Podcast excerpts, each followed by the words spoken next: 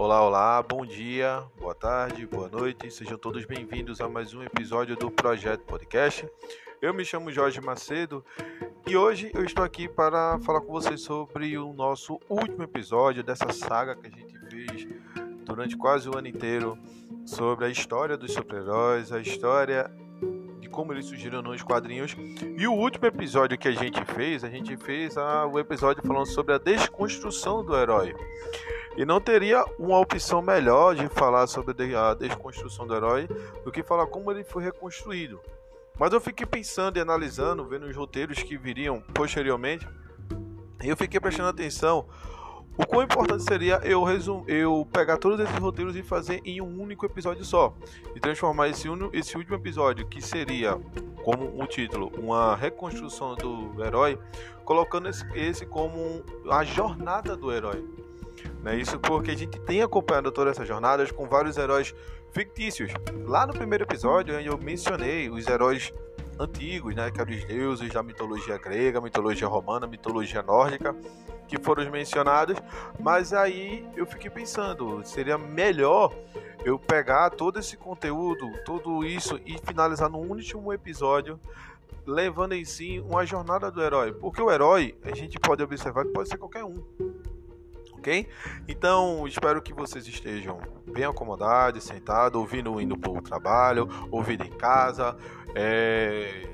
ouvindo para dormir, pode ser também, ouvindo em qualquer momento, e que isso que eu falo agora para vocês, que é um resumo geral, porque nesse aqui eu vou usar várias citações de filmes também, não só filme ligado, mas porque a minha ideia nesse último episódio, que no caso era um, um episódio que eu estava deixando para o final, mas aí eu peguei todos os roteiros e finalizei junto, junto com esse aqui, para poder a gente procurar entender melhor o que seria um herói de verdade para todos nós. Porque quando a gente já pega a palavra herói, é, a palavra herói ela já é o que? Ela já é bastante ampla e no caso também ela não abarca somente personagens que são dotados de poderes especiais ou aqueles personagens que são convidados para alguma aventura em busca da salvação do planeta ou da cidade que moram, como a gente já viu com Batman, Super-Homem, os Vingadores e todos os outros. Porque o herói de verdade, na minha visão, o herói de uma aventura pode ser um professor, um atendente de supermercado, uma mãe que trabalha em dois empregos e ainda tem tempo para levar o filho para a escola, ainda tem tempo para se divertir com o filho quando chega, mesmo com cansaço bate. Ou no caso também pode ser um pai também, que se dedica para o filho também, que também se esforça, que também corre atrás. Então, pode ser qualquer outro personagem que é retirado principalmente do seu conforto para sair em busca de resolução para algum problema ou alguma questão. Então, então hoje em dia, talvez até pela quantidade de filmes de ação e também pela quantidade de filmes de super-heróis que inundam as salas de cinema semanalmente, as pessoas constantemente confundem as definições. Então, diante disso, a gente entende que o herói e a sua, e a sua jornada compreendem uma passagem muito importante numa narrativa, porque será através dos seus ideais e das suas necessidades dramáticas que as histórias que a gente, a gente vê nas TVs, a gente lê, é, se propõe a construir. É, e no caso, a gente pode até observar também que se não tiver isso, ela não é muito interessante. Então, ao observar esse painel de realizações ficcionais ao longo da história da humanidade, isso que é bem relatado nesses nos episódios, principalmente lá do início dessa saga, a impressão que se tem é que nós estamos sempre contando histórias muito semelhantes. Obviamente que alguns itens mudam entre uma cultura e outra, mas no geral há uma espécie de esqueleto narrativo utilizado como fórmula e tratado como um alicerce para os livros que lemos e até os filmes e séries que a gente acompanha. Então, foi com essa impressão que, no caso, em 1946, existiu um pesquisador chamado Joseph Campbell. Ele publicou um livro chamado O Herói de Mil Faces. Não era bem um livro, era um texto assim que era um que no caso era um um compêndio que traça as semelhanças e diferentes e diferenças dentro deste esquema narrativo aparentemente similar desde que a humanidade começou a registrar suas histórias. Naquela mesma época, existia um, um psicanalista chamado Carl Jung, que tem até um episódio que eu falei sobre ele aqui também. Tem um, olha no podcast, um episódio muito bom também, que eu falei sobre Jung. Ele publicou é, algumas teorias sobre os, os arquetipos e o, e, os, e o inconsciente coletivo. Então, o material que é, que é lido, e que se, se você vê o material de Young e lê ele paralelamente com o livro de Campbell, então ele torna-se essencial para a compreensão das afirmações sobre as estratégias na construção do herói, tanto no cinema quanto na literatura e nas demais manifestações narrativas que existem. Então, através desse, desse trabalho e tudo mais, que no caso envolveu várias pesquisas, que quem pesquisou várias estruturas de mitos, de lendas e fábulas. Também teve o cinema, também como fonte do cinema também tava, já estava começando naquela época. E as histórias modernas, também inclusas no análise Camp, percebe, é, ele percebeu que em quase todas as histórias há um personagem titulado herói e que os acontecimentos da narrativa giram em torno de suas peripécias. Então, como eu já falei logo no início aqui, o herói ele pode ser qualquer pessoa. Ele pode ser um ser humano pode ser um grupo de pessoas. Ou uma figura oriunda da mitologia, como é o caso do Thor, lá na Marvel, do Hércules, que também tem na Marvel, tanto na DC e tudo mais. Então, na esteira disso tudo, é, de, o, ele mencionou os estudos Disney também, que na época eles contrataram o Christopher Vogler, certo? Que no caso ele é o autor de A Jornada do Escritor. Nesse caso, ele foi contratado para escrever um memorando que seria largamente utilizado na construção de roteiros é, dentro da Disney. Dentro, não só da Disney em si, mas também dentro de toda a produção hollywoodiana. Então, esse material é publicado, também ele tem livros, ele estabeleceu a jornada do herói. E no caso, essa jornada aqui conhecemos em diversos filmes que a gente assiste, que a gente assistiu assiste ainda hoje nas últimas décadas. Eu, exemplo de Star Wars, é, O Silêncio dos Inocentes, para quem já assistiu Matrix, Lucy, A Pequena Sereia e tantos outros. Então, alguns com maior referência, no caso, aos modelos, e outros adotando apenas algumas das etapas. Que no caso, eu posso até mencionar também essas etapas, que são 12 etapas, né? São as 12 etapas da jornada do herói. Já já eu vou começar a mencionar aqui a gente vocês vão entender. Então, a gente tem que se perguntar também o seguinte, né? É, que antes de eu poder traçar essas 12 jornadas do herói, é como se fossem os 12 trabalhos de Hércules. Quem já ouviu falar, é mais ou menos isso. Porque é o seguinte, a gente eu tô falando de filmes internacionais, mas vamos para um filme nacional em si, o Tropa de Elite. É, e mesmo que assim, no Tropa de Elite, mesmo que o roteirista lá do filme é, afirme que ele não houve nenhuma consulta aos passos da jornada do herói, se você prestar atenção e perceber que há etapas desta saga que estão presentes naquele filme. Porque é o seguinte, a gente já é formado por uma cultura que repete fórmulas de sucesso. E a gente a única coisa que faz é reinventá-las. É tipo podcast. Eu, tipo, eu tenho meu podcast, mas existem vários podcasts. E assim, as pessoas que estão à frente desse podcast, como, como host, ou qualquer co-host, ou como host, ou como, é, quem tiver à frente do seu podcast, a pessoa vai tentar sempre se reinventar para isso. Então, entretanto, é, é, não significa que todo filme, todo podcast precisa forçar a barra e também, ou no caso também, encaixar, no, principalmente no filme ou no história, encaixar as duas etapas na, na construção tradicional da fórmula, dessa fórmula que funciona. Porque essas 12 etapas da jornada do herói, qualquer filme, qualquer quadrinho, qualquer mangá, qualquer história que você for ler que tenha, você vai encontrar uma dessas 12 etapas. Então, é, o que, é que a gente pode dizer? Que essa fórmula ela funciona, mas que também ela pode ser uma armadilha diante de uma história com, um potencial mais subjetivo.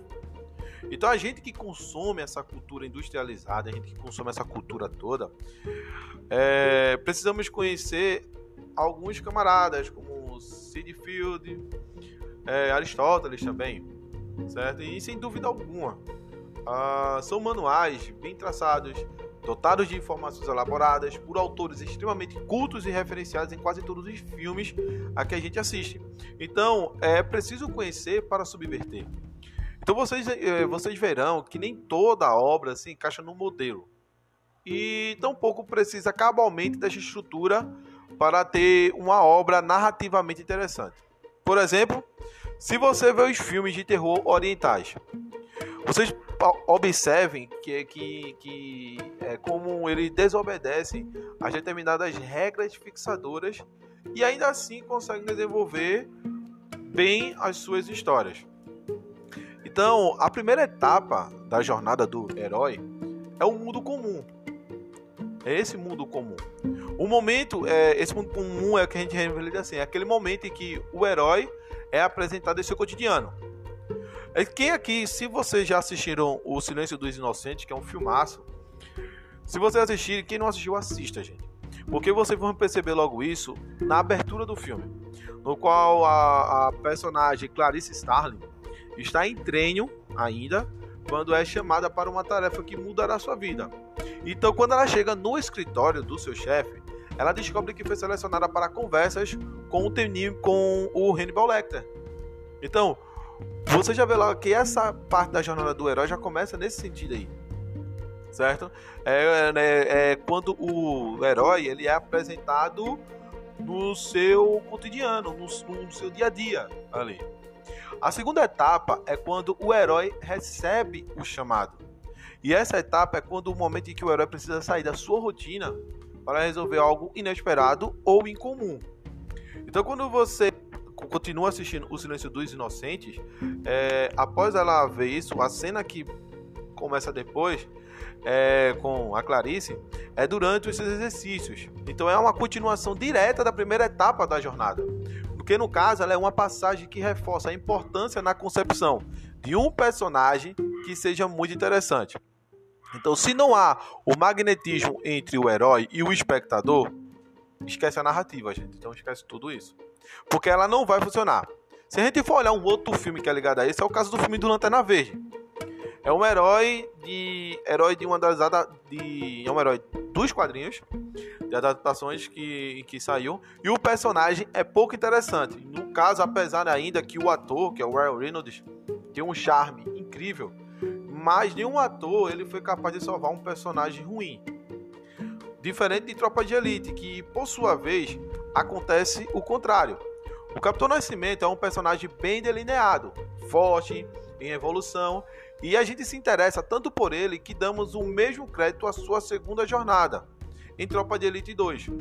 Então, o que acontece é porque o Wagner Moura, ele conseguiu humanizar o personagem, tendo visto também a sua grande capacidade dramática, mas o personagem em si já era bom no próprio texto. Então a gente pode resumir que se um personagem é banal, as chances do público gostar são parcas, são muito precárias. Ok? A terceira, a, a, a terceira parte, a terceira a terceira jornada, a terceira. Como é que eu posso dizer assim? A palavra fugiu, gente. Mas. É, como é que eu posso dizer? A terceira coisa da jornada do herói. Coisa não. A palavra fugiu da minha cabeça, gente. Perdão, acontece. Ah, é gravado. É, mas aqui sai as falhas também, aqui é tudo natural, tá? É, a terceira etapa é, da, da jornada do herói, certo? É a recusa ao chamado. Como assim a recusa ao chamado? É quando o herói ele não quer se envolver e prefere dar continuidade à sua vida comum. E se a gente for olhar, quando eu estava explicando sobre os heróis também, nos outros episódios, tem um herói que é bem isso, que é o Homem-Aranha. O Homem-Aranha é o herói que tem alguns aspectos disso. Peter Parker só dá o primeiro passo depois de muita resistência. Depois de muita resistência mesmo. Então, quem já acompanha os quadrinhos do Homem-Aranha lá do início, tudo mais, quem já leu e tudo mais, vai perceber muito isso e percebe também que essa adaptação foi feita é, nos filmes de Sam Raimi. No caso, que a gente tem o Homem-Aranha do Tobey, certo? É, e nesse caso, a versão foi lançada em 2001, o primeiro, porque o filme ele possui um ar juvenil, mas ele não peca em infantilizar os personagens e situações. Isso eu tô falando, tá, gente? Né? Nada contra as narrativas infantis, como Procurando Nemo ou A Fuga das Galinhas, que também, que também são funcionais na infância e, na verdade, são jornadas complexas e muito adultas, mas há uma dinâmica preocupante no que a indústria cinematográfica queria para tentar facilitar tudo para o espectador. Então, é, no caso, não deixando, como já apontado, espaço algum para reflexão. Então, este é o momento em que o vilão ou o antagonista precisa ser muito bem definido, pois a mudança de opinião do herói e o seu passo para a próxima etapa da trajetória vai depender da verossimilhança do perigo proposto na narrativa. Então, até este momento, estamos a caminhar pelo primeiro ato ainda. A quarta etapa é o encontro com o mentor. Então, quando a gente olha o encontro com o mentor, a gente já vê logo vários personagens. O Batman, né? Que, principalmente o Batman de Nolan, né? Que ele fez lá, teve o Ra's al Ghul, tantos outros personagens que tem, e em filmes, outros filmes também. Por quê?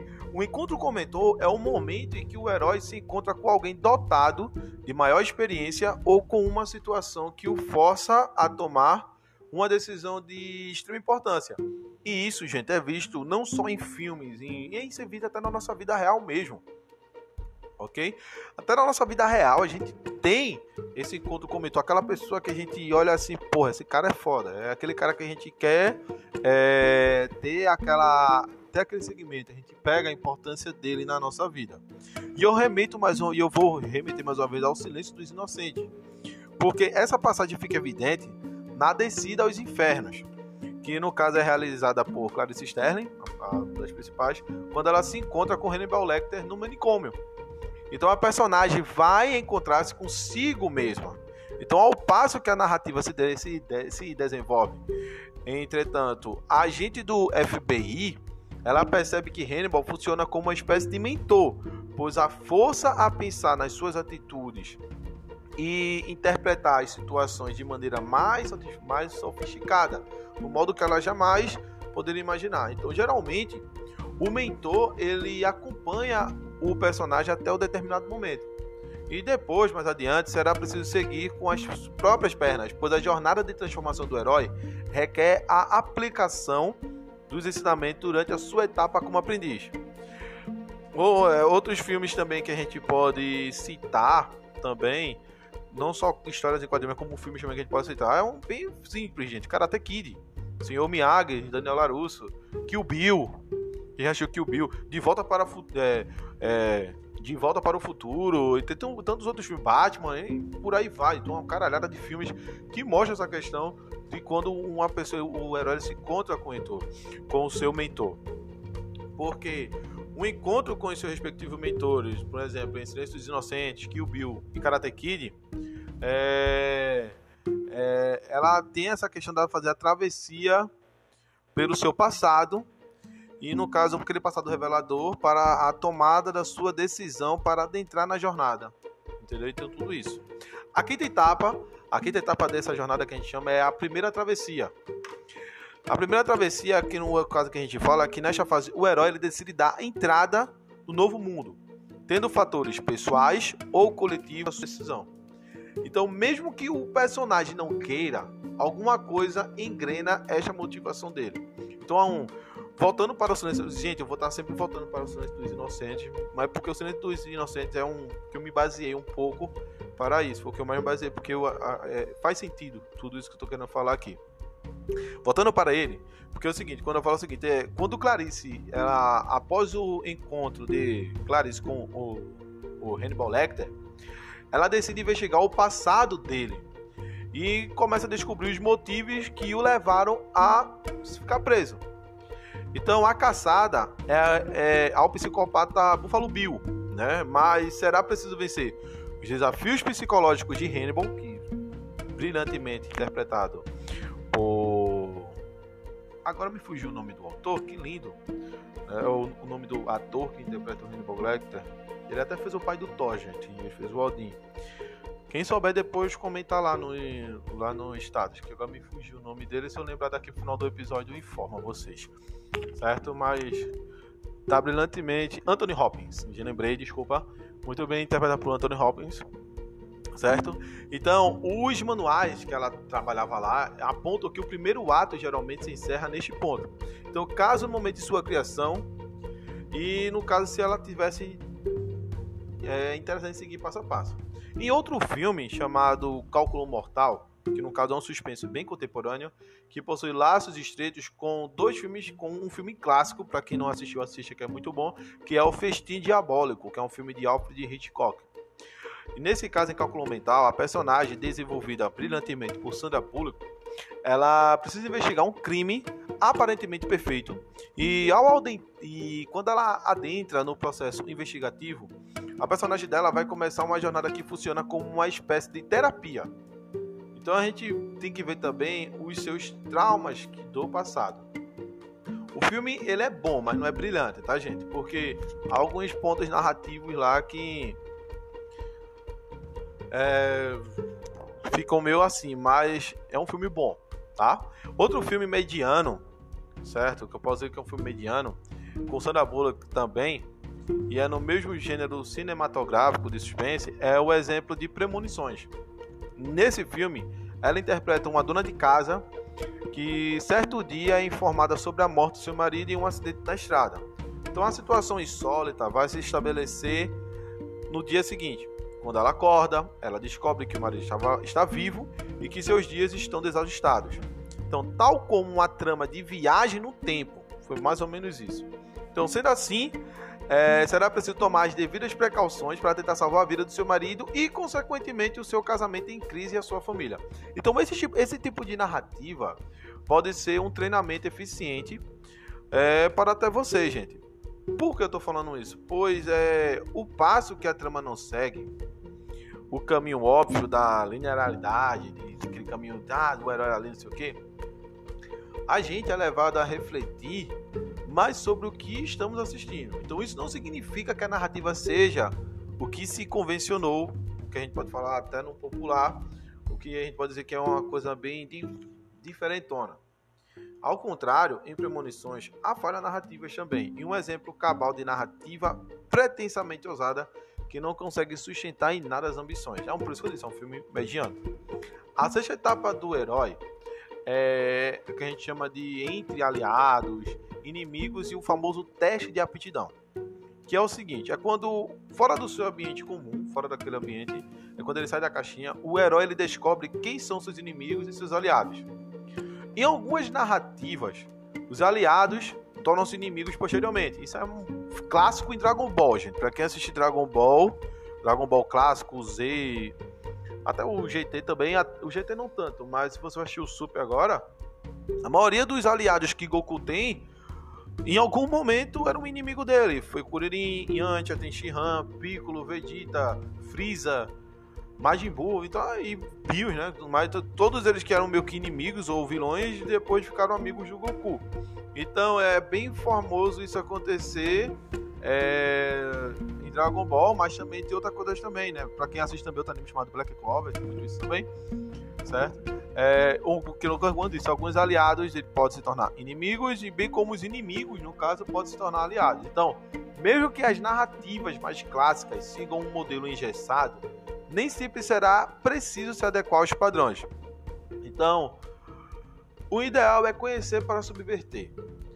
No caso da série Revenge, para quem assiste, que no caso o Revenge ela é inspirada, para quem não sabe, no romance do Conde de Monte Cristo, de Alexandre Dumas. Então, alguns prováveis inimigos tornam-se aliados da heroína principal, assim como alguns aliados tornam-se inimigos ferrenhos posteriormente, a depender dos seus interesses e necessidades dramáticas. Então, nessa série, Emily Thorne retorna ao local onde foi retirada da infância, né? Graças à traição sofrida por seu pai, e renovada e com de vingança, a personagem pretende destruir a todos que estragaram sua juventude. A sua juventude. Então, apesar de ter perdido a mão, no caso, em quatro temporadas longas, para um tema que pedia uma boa minissérie de ótimos 10 episódios, Revenge ela possui alguns elementos interessantes para pensarmos a jornada do herói. Então, para quem não assistiu ainda, gente, assista, dá uma chance e vocês também tirem suas próprias conclusões também, certo? Porque o, a série indica que, no caso também, essa jornada, que o ideal é que, você, que a gente sempre utilize um diálogo bem oblíquo. Então, cabe ressaltar também que é uma etapa que pode se repetir constantemente ao longo da história. Gente, só para deixar um pouco bem mais claro, quando eu tô falando aqui dessas etapas, mas é para vocês entenderem também que essas etapas, cada vez que eu falo, é para vocês também refletirem na vida de vocês isso. Ok?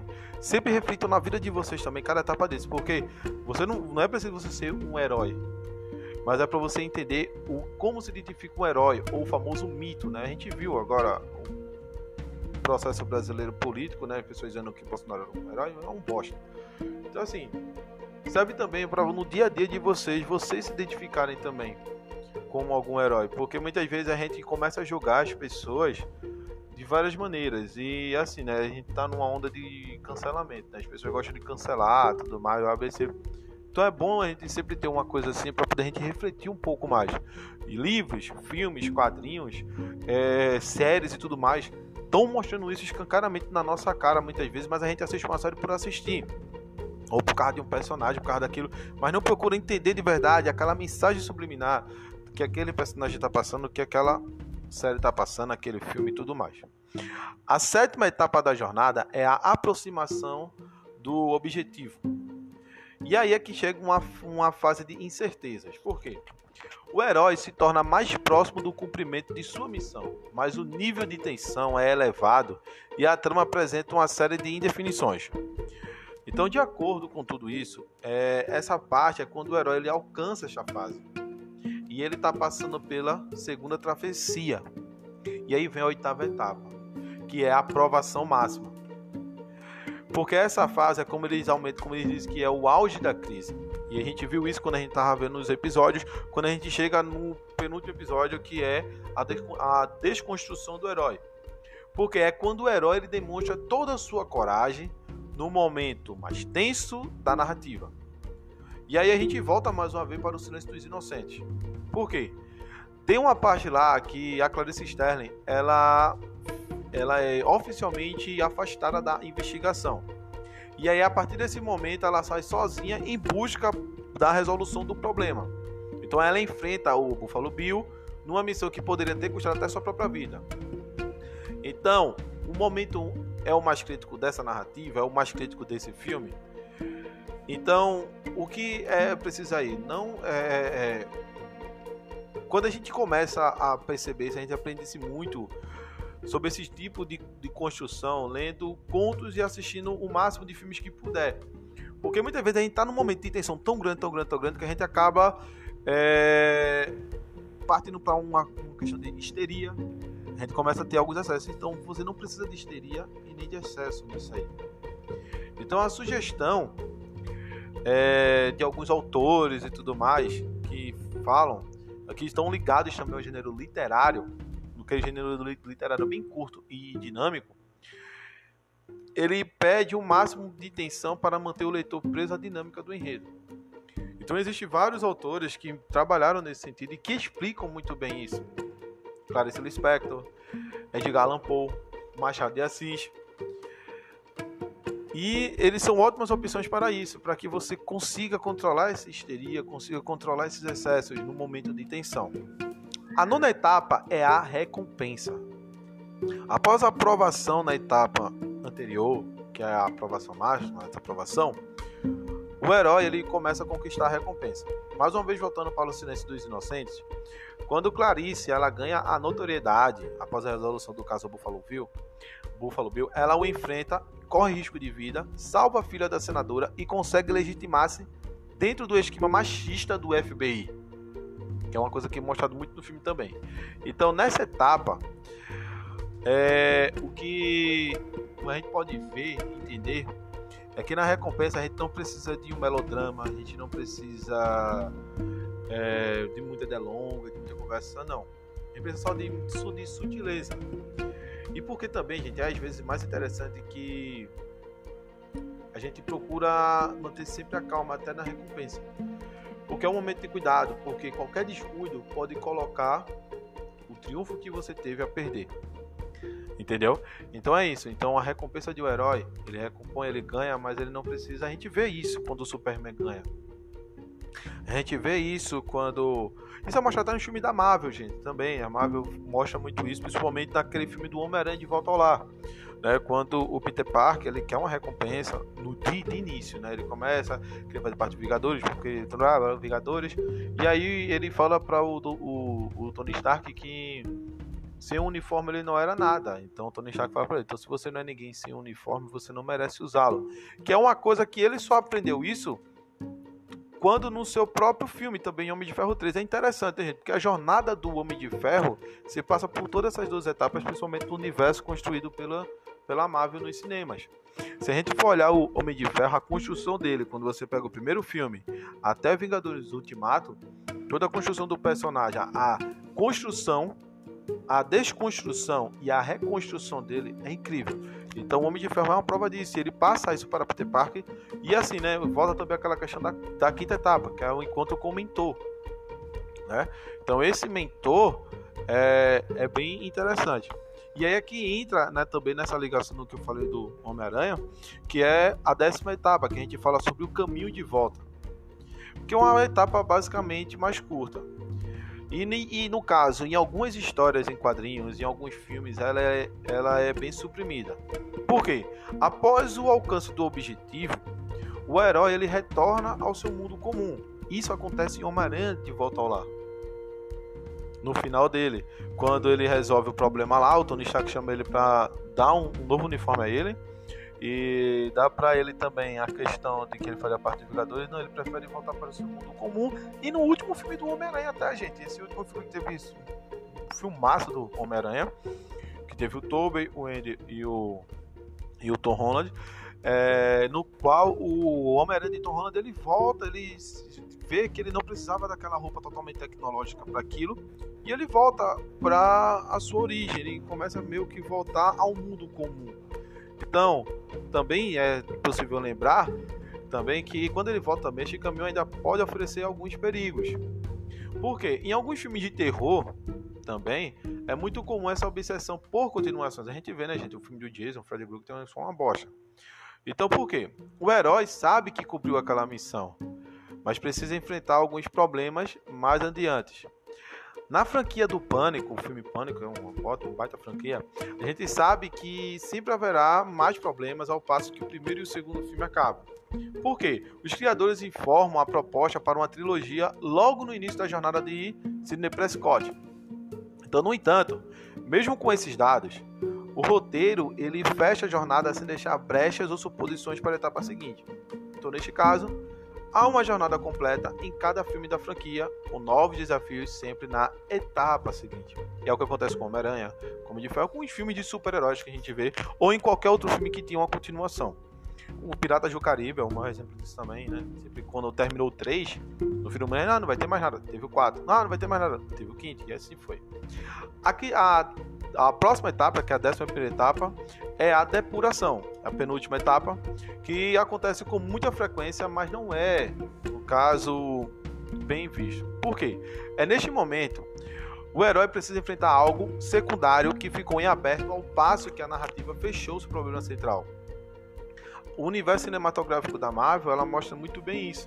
Quando a gente tem a questão do Homem de Ferro, né? Tipo, as consequências de algumas coisas secundárias que ficaram e sempre cai no colo do Homem-Aranha, cai em colos de outras pessoas também, sempre o pessoal resolve problema, é, sempre o pessoal re, é, alguns secundários de alguns outros heróis que assim, tem uma série que era da Marvel também, que é Agents of Shield, que é uma série que até um certo ponto ela estava interligada com o universo cinematográfico da Marvel, não sei como a Marvel vai consertar isso. Estou aguardando, porque tem alguns personagens bem interessantes naquela série. É... E a Marvel em si, ela até um certo, até a quarta, quinta temporada, a gente of Shield, acompanhava todos os eventos da Marvel. Todos os eventos do filme e tudo mais, todos eram refletidos lá e eles envolviam os pequenos problemas secundários que ficavam com as pontas soltas.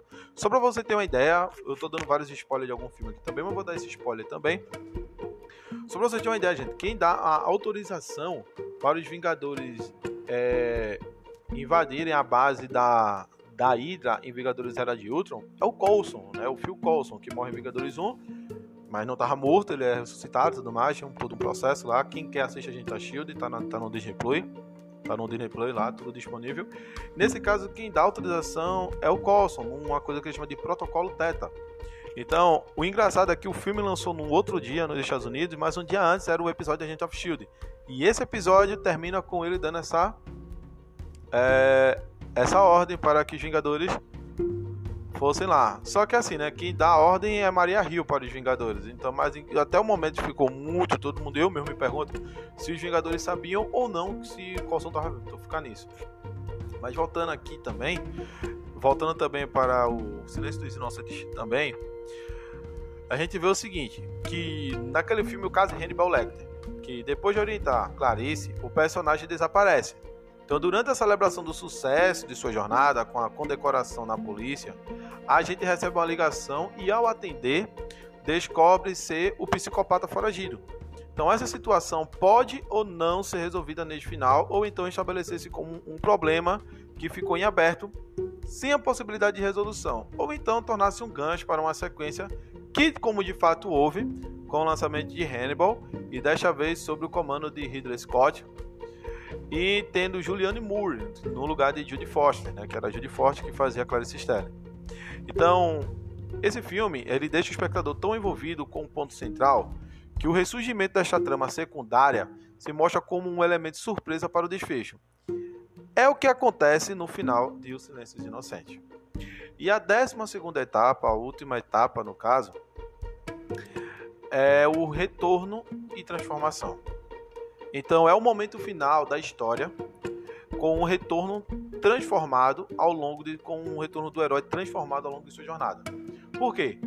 Ele o, o herói ele começa a não enxergar as coisas como antes como é visto em. Se você assistir qualquer filme de super-herói, ou qualquer outro filme no qual não tem super-herói com poderes, não é? qualquer outro filme que tem aquele presença daquele herói, você vai ver que é, ele não vê, não enxerga como antes. É o tipo exemplo do filme Constantine, que tem o Keanu Reeves. Ele mostra, tipo, o final é bem interessante. Né, que ele já não, ele não enxergava as coisas como antes. E também não enxerga as coisas como também no início da saga, como também falei do Homem de Ferro. Porque a transformação ocorre para torná-lo alguém melhor. Tem uma parte que é um, um diálogo lá nos Vingadores, que é o entre o Homem de Ferro e o Capitão América, que é quando o Capitão América fala o seguinte: você não é aquele tipo de pessoa que deita no arame farpado para que outro passe por cima. Aí o Homem de Ferro responde simplesmente: não, eu cortaria o arame. Só que em Vingadores Ultimato, o Homem de Ferro deitou no arame farpado e morreu por isso, né? Ele se sacrificou para salvar todo mundo. Então, por quê? Porque quando ele faz isso, é porque ele mostra que o herói, naquele momento, ele, ou no caso o Homem de Ferro, ou qualquer outro, ele pode ter encontrado a cura para algo ou a liberdade para viver. Então dizem que a evolução não é obrigatória, mas também é a melhor opção. E é, muitas vezes, ah, mas é difícil concordar com isso. É, é difícil concordar com essa afirmação, mas se vocês estiverem numa trama de vocês, uma trama bem realista de vocês, Muitas vezes esta é uma boa opção. Por quê? Afinal, é, a gente conhece tantas pessoas que passam por situações extremas e não evoluem. Então elas continuam daquela mesma maneira, dando aquela continuidade ao mesmo pensamento, muitas vezes pensamento atrasado, tudo mais, as pessoas não mudam. E mesmo tendo sido testado pelas peripécias da vida. Então a gente vê isso, não é? A gente percebe isso em algumas pessoas. Então essa mudança fica muito atrás. Então, é, vários filmes a gente pode relatar e ver isso. A gente viu agora as duas etapas dos heróis, do, do herói, e em vários filmes a gente já viu isso já. A gente já viu isso em O Senhor dos Anéis, a gente já viu o Doutor Estranho fazendo isso, o Rei Leão, Simba, né, tudo mais, Star Wars, Interestelar, gente, a gente viu isso em Interestelar, que é bem interessante. E é por isso que existe uma tríade que eles chamam Existem alguns autores que relatam uma tríade, que é uma tríade do herói, que eles chamam que são três coisas, que é a, a partida, a iniciação e o retorno. Que eles falam que na partida, que no caso é o momento em que o herói está se adaptando à sua jornada. A iniciação é quando as, as, várias aventuras durante a travessia pela jornada, quando ele começa a ter as suas aventuras. E o retorno é o momento em que o herói com o conhecimento e os poderes que adquiriu ao longo da jornada. É o que acontece com Interestelar, sim, Rei Leão, Star Wars e todos os outros. É, é por isso que a gente tem que olhar. A do herói, gente, ela não é a jornada de um herói, de uma pessoa fictícia. A jornada do herói é uma jornada toda nossa. Jornada do herói é a minha jornada, é a sua jornada. São várias jornadas. Então, quando eu comecei a fazer essa saga das histórias em quadrinhos, era para tentar meio que explicar também o surgimento, quanto vários autores que se destacaram, principalmente Stan Lee e tantos outros, eles não podem ter sido um herói ficcional, mas eles criaram essa ideia de que era possível. É possível me voar? Sim ou não? Mas o voar não é voar como um Superman ou como qualquer outro super-herói. É voar na sua imaginação, é voar no seu pensamento que essa galera construiu, esse universo que Stan Lee, Steve Ditko, tantos outros construíram para nós, que a gente tem hoje esse esses blockbusters nos cinemas, as séries e tudo mais, mostram que é possível a gente voar. Cada leitura que a gente faz em um livro, cada série que a gente assiste, é um universo que a gente está entrando, é uma coisa que a gente está se referindo. É aquela coisa que pode trazer página, pode trazer é, paz. É, paz eu já falei, né? Mas o que pode trazer é aquela tranquilidade pra gente. Em alguns momentos que a gente tá. Então a gente tem que estar sempre também procurando essa reformulação de nós mesmos. A gente não tem que procurar heróis. A gente não tem que procurar heróis por fora. A gente tem que procurar em nós mesmos, ok? Então valeu, gente. Muito obrigado. Espero que escutem, estejam ouvindo em qualquer outro lugar, estejam ouvindo em qualquer outro canto, indo para o trabalho, na cama, dormindo, tudo faz. Me escutem, compartilhem com a sua família, com os amigos e tudo mais. Valeu, pessoal. Até o próximo episódio. Tchau, tchau. Valeu.